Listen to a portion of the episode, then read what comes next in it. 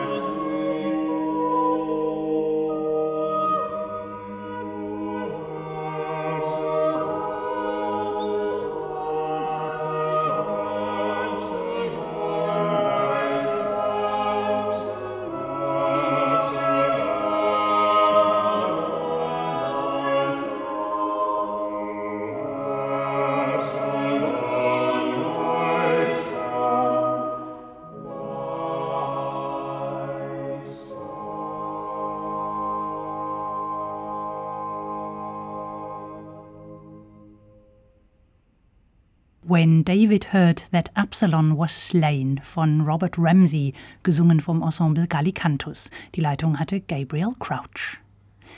Prinz Absalom oder auch Absalon mit N am Schluss, um ihn geht es heute in der Sendung. König David hatte 17 Söhne, Absalom ist der dritte. Ein Alpha-Typ, wagemutig, rattenfängerisch, ehrgeizig. Absalom sorgt für besonderes Aufsehen, als er seine Halbschwester Tamar rächt, die von ihrem Halbbruder Amnon vergewaltigt wurde. Absalom lädt daraufhin alle seine Brüder zu einem Schafschurfest ein und ermordet Amnon bei dieser Gelegenheit, was ihn in der Thronfolge praktischerweise einen Platz nach vorne katapultiert.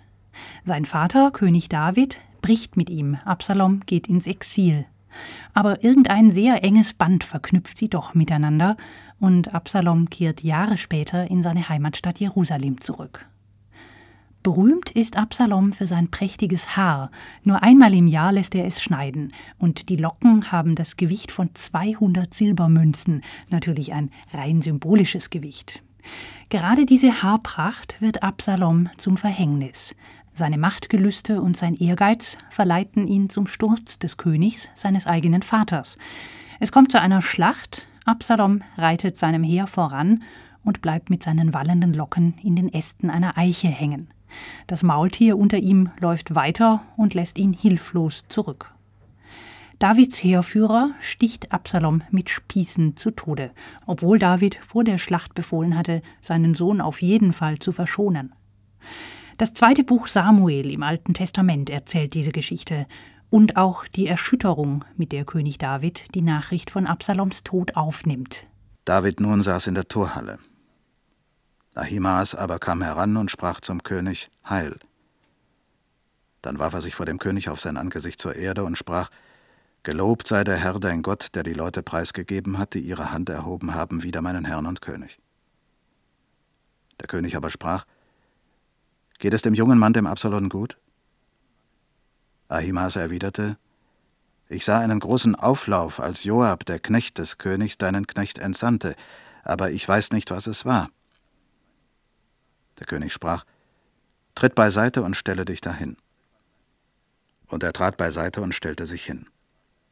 Da kam auch schon der Moor und sprach: Mein Herr und König, lasse sich gute Botschaft melden, denn der Herr hat dir heute Recht verschafft gegenüber allen deinen Widersachern. Der König aber sprach zu dem Mohren, Geht es dem jungen Mann, dem Absalom, gut? Der Moor antwortete, Möge es den Feinden meines Herrn und Königs und allen, die sich feindselig wider dich auflehnen, ebenso ergehen wie dem Jüngling. Da fuhr der König zusammen, und er stieg in das Obergemach am Tor hinauf und weinte. Noch im Gehen rief er, O mein Sohn, o Absalom, mein Sohn, mein Sohn, o Absalom. O wäre ich für dich gestorben. O Absalom, mein Sohn, mein Sohn.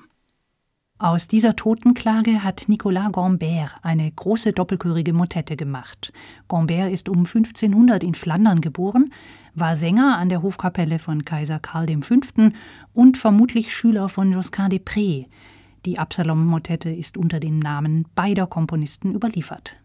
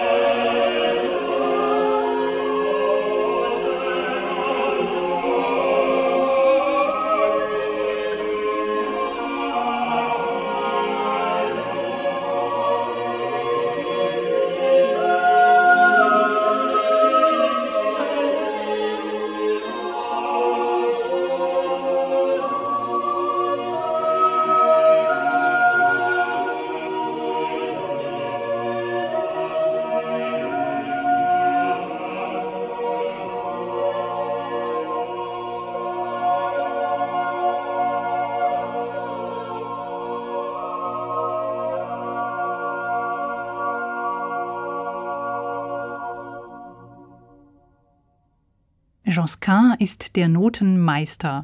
Die haben's müssen machen, wie er wollt. Die anderen Sangmeister müssen's machen, wie es die Noten haben wollen. Das hat Martin Luther gesagt über seinen Lieblingskomponisten Josquin des Prés. Luther stand mit dieser Meinung nicht alleine da, und weil Josquin der Star unter den Renaissance-Komponisten war, sind etliche Stücke unter seinem Namen überliefert, die er gar nicht selbst geschrieben hat. Bei dieser Motette, die Sie eben hörten, gibt es auch eine doppelte Zuschreibung Josquin und sein Schüler Nicolas Gambert. Das englische Vokalensemble Sansara hat gesungen unter Leitung von Benjamin Cunningham. Trauermotetten für den Prinzen Absalom sind unser Thema hier in SR2 Alte Musik. Und auch die nächste ist unter zwei Komponistennamen überliefert. Wieder Josquin und, was wahrscheinlicher ist, Pierre de la Rue. Seit 1492 war er Komponist und Sänger am Hof von Burgund, wo er sich kontinuierlich hocharbeitete. Berühmt ist Pierre de la Rue vor allem für seine über 30 Messen, in denen er mit den aberwitzigsten Kanonkonstruktionen experimentiert. In seiner lateinischen Motette Absalon Fili gibt es auch eine Überraschung. De la Rue bzw. sein Auftraggeber hat die biblische Totenklage von König David um einen Vers erweitert. Ich werde nicht mehr leben, sondern weinend in das Grab hinabsteigen. Die Musik setzt das ganz direkt um und sinkt durch die Stationen des Quintenzirkels herunter bis zum unerhörten Gestur. Der Bass reicht bis zum Kontra B. Beides, die tiefste Tiefe und die Harmonik, überschreiten die Grenzen des damaligen Tonsystems. Eine spektakuläre Stelle. Sie hören sie im zweiten Teil dieser Motette, ungefähr nach zwei Minuten. Der lateinische Text heißt Non vivam ultra, sed descendam in infernum plorans.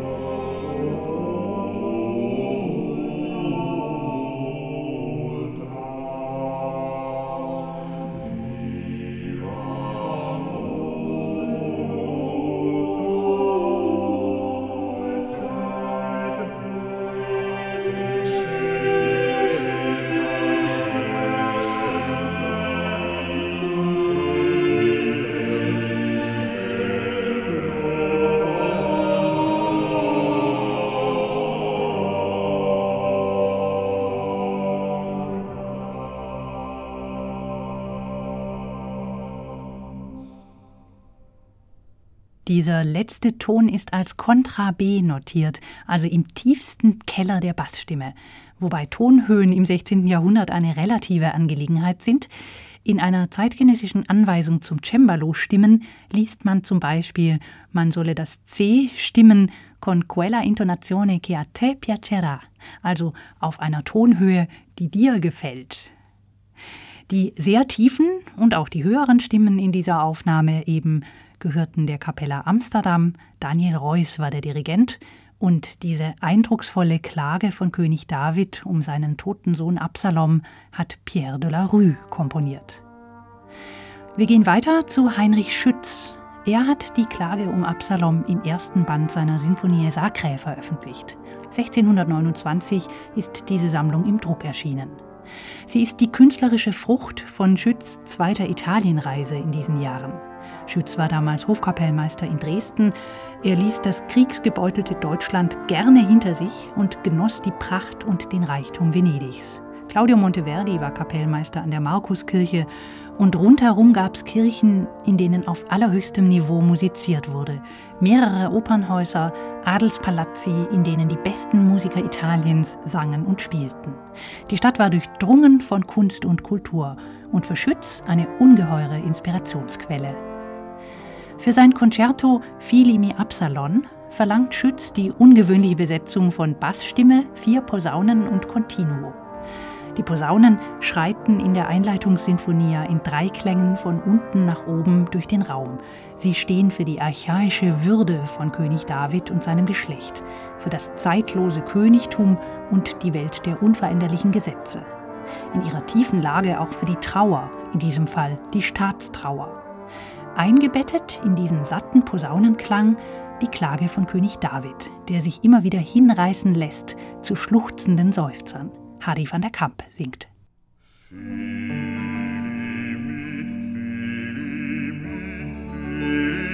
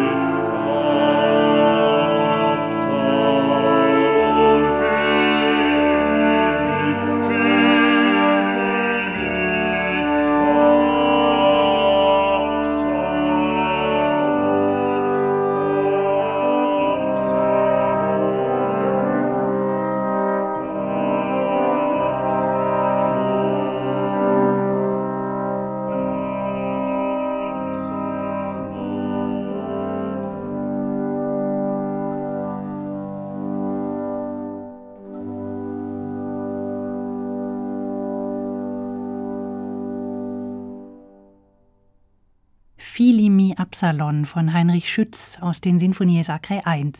Hardy van der Kamp war der Bass, die Posaunen spielten Charles Tut, Wim Becu, Harry Ries und Ole Andersen. An Gitarrone und Orgel Wolfgang Katschner und Christoph Lehmann. Die Klage von König David auf den Tod seines Sohnes Absalom. Im England des frühen 17. Jahrhunderts erlebt dieser Text einen wahren Boom. Zwölf Komponisten setzen ihn kurz nacheinander in Musik. Und ihre Werke beziehen sich zum Teil aufeinander.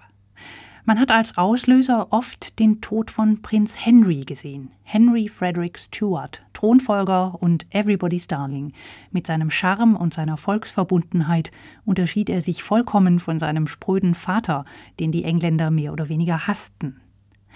Prinz Henry, der Prinz der Herzen und die Hoffnung aller bis er mit 18 Jahren unabgekochtes und leider verseuchtes Wasser trank und an Typhus starb. Ganz England geriet in Schockstarre. Unsere Sonne, die eben erst aufging, ist schon wieder untergegangen, unser ganzer Glanz ist begraben, so hat es ein Zeitgenosse formuliert. Die Trauer weckte aber auch ungeahnte kreative Kräfte. Eine Flut von Predigten und Trauergedichten entstand, kurze, lange und sehr lange, eher politisch motiviert oder religiös. Zahlenmäßig weit den literarischen Erzeugnissen überlegen, mit denen sich das Volk erst ein paar Jahre früher ausgeweint hatte über den Tod von Königin Elisabeth I. Natürlich schreiben damals auch Komponisten Klagegesänge auf den Tod des jungen Hoffnungsträgers. Und ganz plötzlich erscheint da auch diese Fülle von Absalom-Klagen in der englischen Musik. Da müsste es doch auch einen Bezug zum Ableben des schönen Prinzen geben. Die These klingt gut und man liest sie immer wieder. Jüngste Forschungen haben allerdings gezeigt, dass sie nicht so ganz stimmt. Die meisten englischen Absalom-Vertonungen entstanden doch viele Jahre später nach Henrys Todesjahr, also nach 1612. Und zwar so viel später, dass man einen direkten Bezug eigentlich ausschließen kann. Trotzdem, Weinen ist zeitlos. And the King was moved. Richard Deering hat diesen Text in Musik gesetzt. In seiner Vertonung erscheint immer wieder eine auffällige kleine Figur, eine Quarte, die die Stimmen abwärts durchschreiten, die sogenannte Lamento-Quarte. In der Musik dieser Zeit eine Chiffre für Klage und Leid.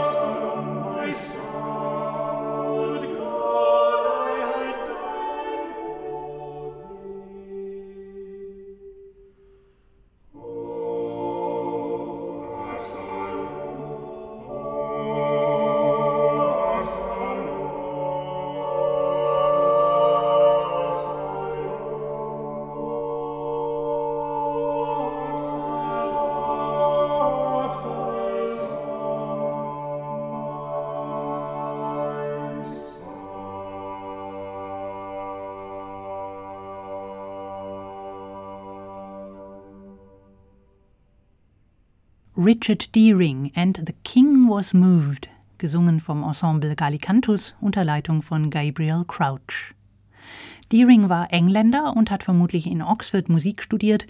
Später schickte ihn sein reicher Dienstherr auf eine Bildungsreise nach Italien. Venedig, Florenz und Rom waren die Stationen. Und Roms ewige Ausstrahlung muss ihn so überwältigt haben, dass er zum Katholizismus übertrat. Am Ende seines Lebens war Deering Organist der englischen Königin Henrietta Maria. Sie stammte ursprünglich aus Frankreich, war Katholikin und in England leider ziemlich unpopulär.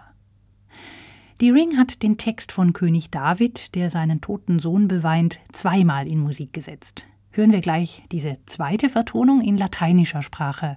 Contristatus est David. Deering hat das Stück in Italien komponiert und 1617 in Antwerpen veröffentlicht. Die Musik ist gespickt mit Dissonanzen, die entladen sich entweder als Seufzerfiguren in langen Vorhalten oder werden auch frei angesteuert. Das Stück lebt von diesen Spannungen und vom Kontrast zwischen blockhaften Passagen, in denen alle fünf Stimmen im selben Rhythmus den Text deklamieren, und der wirkungsvollen Auffächerung, in der sich jede Stimme selbstständig bewegt.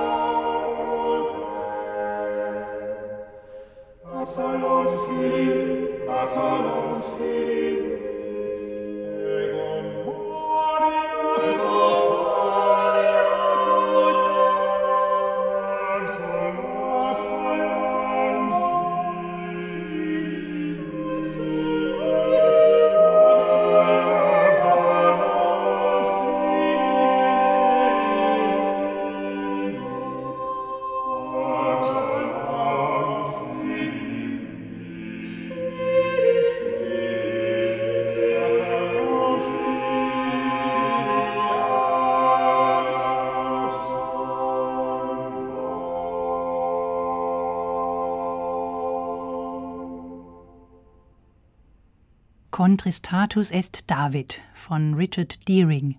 Das Ensemble Gallicantus sang, die Leitung hatte Gabriel Crouch. Kleiner Sprung nach Spanien. Da finden wir die Geschichte von David und Absalom unter anderem in einem lauten Buch von Alonso Mudarra 1546 im Druck veröffentlicht. Ein schlichtes Strophenlied für Singstimme und Laute.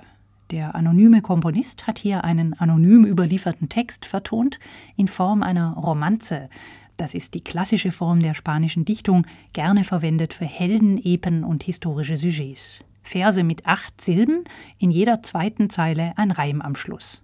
Da reimt sich dann Absalon auf Passion, Qual und Prision, Kerker und Perdon, Verzeihen. Auf diesen Wörtern klingen auch immer wieder dieselben melodischen Wendungen, ein kleiner Terzsprung, der dann nochmal mit einem Ornament ausgeziert wird und schließlich in einem Bogen harmonisch offen ausläuft. Und das ist der Text. König David war traurig, traurig und in großer Verzweiflung, als man ihm die Nachricht brachte vom Tode Absaloms. Traurige Worte sprach er aus seinem Herzen. Jene Soldaten waren die Ursache deines Todes und meiner Qual. Ich wollte dich nicht tot sehen, sondern lebend in meinem Kerker, denn obwohl du mir nicht gehorchtest, hätte ich dir verziehen, mein Sohn.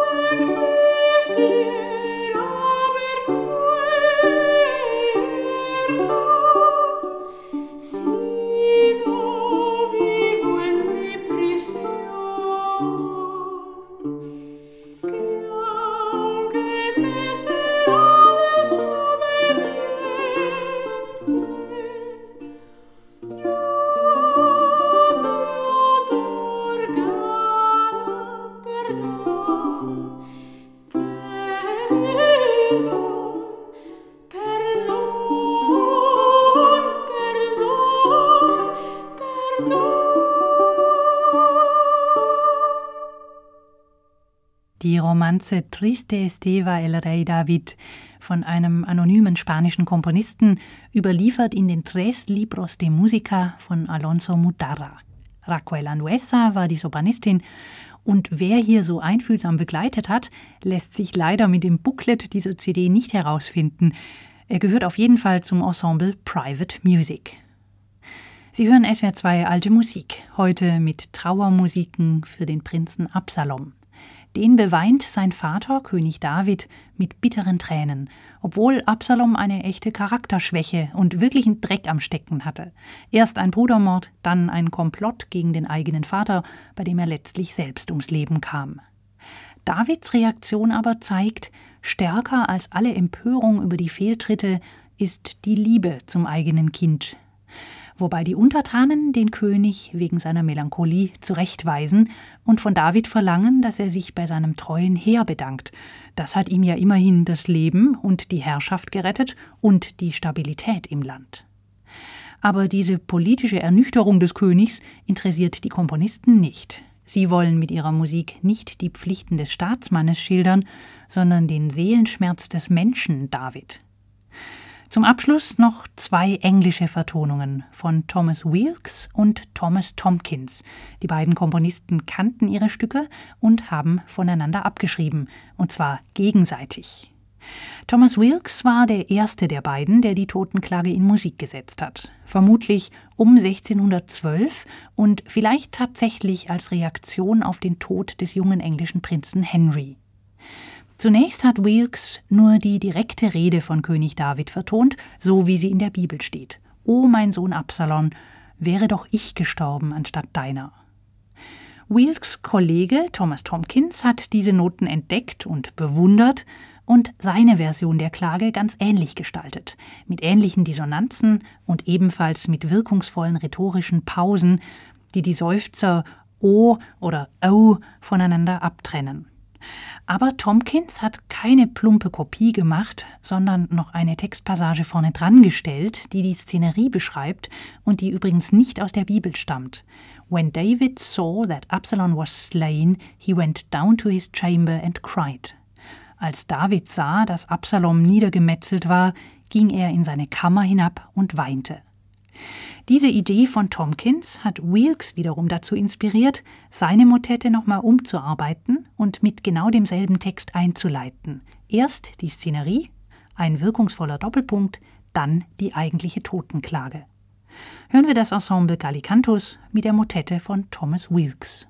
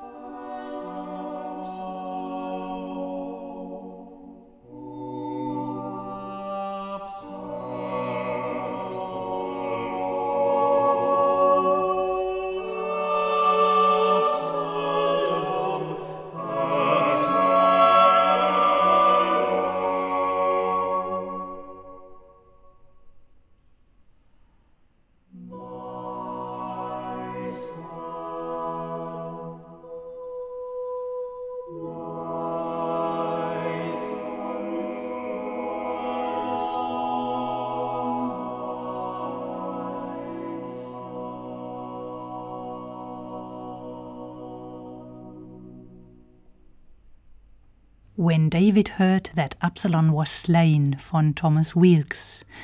Dieses Stück hat eine ganze Reihe englischer Komponisten zur Vertonung desselben Textes inspiriert. Insgesamt gibt es in England aus den Jahren um 1615 gleich zwölf Absalom-Kompositionen. Wie gesagt, einer der Nachahmer war Thomas Tompkins. Seine Version ist eines der beliebtesten Stücke der englischen Vokalmusik. Sie ist noch eine Spur intensiver, die Dissonanzen hat Tompkins noch mehr ausgekostet als sein Kollege. Ansonsten Tonart gleich, und zwar eine seltene mit ungewöhnlichen Vorzeichen für die Zeit und viele ähnliche Wendungen. Stile Antico singt, und ich kann nur empfehlen, Taschentücher raus.